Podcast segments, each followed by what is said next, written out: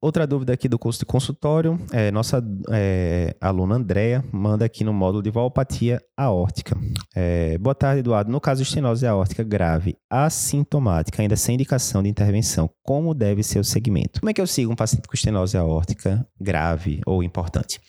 Então, primeiro conceito, Quer dizer que todo paciente com estenose aórtica importante, sem sintomas, eu devo apenas seguir clinicamente? Não.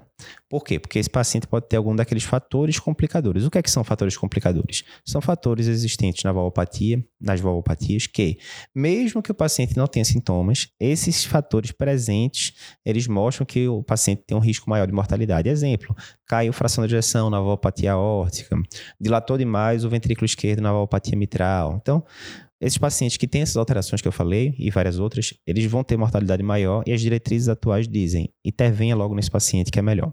Ok. Então, primeira coisa, eu estou frente a um paciente com estenose aórtica importante. Né? Os parâmetros lá bem claros de eco, quadro clínico compatível e tal. Mas o paciente não está é, referindo, né? Por enquanto não refere sintomas. Ok.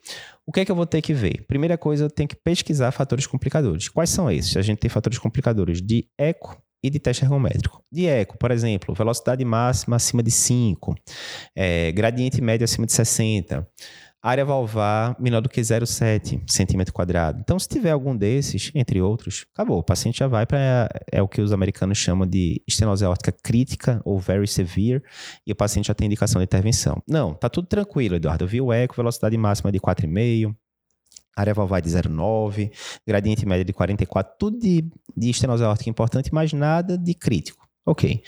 Próximo ponto, eu tenho que saber o seguinte: e do teste ergométrico? Não, Eduardo, eu não fiz teste ergométrico nesse paciente ainda. Pois é, tá errado. Porque se você está frente a paciente com estenose aórtica importante, sem sintomas e que não preenche critério de, de de estenose aórtica crítica pelo eco, o próximo passo é você fazer um teste ergométrico. Por quê? Primeiro, 20 a 30% desses pacientes, quando você coloca no teste ergométrico, eles têm sintomas, ou seja, eram falso assintomáticos, né? Eles têm sintomas, fazem dispneia, fazem doutorase, que acabou. Aí fez sintoma no teste ergométrico, tem indicação já de intervenção. Mesmo que não tenha sintoma durante o teste ergométrico, tem outros achados que indicam que esses pacientes têm maior risco de evento. Por exemplo, o paciente pode fazer uma TVNS prolongada, ele pode ter queda de pressão sistólica durante o teste ergométrico, ele pode ter não só queda, uma pressão sistólica que não sobe, né, fica ali, né, é, mantida em relação ao início do, do, do esforço. É, você pode ter também um paciente que faz um infra pronunciado de 2 milímetros ou mais. Todos esses fatores são considerados fatores complicadores também. Digamos que o paciente não tem sintoma, não tem é, parâmetros de estenose aórtica crítica no eco e não tem nada disso que eu falei agora no teste ergométrico. Agora sim, a gente vai considerar manter esse paciente em tratamento clínico.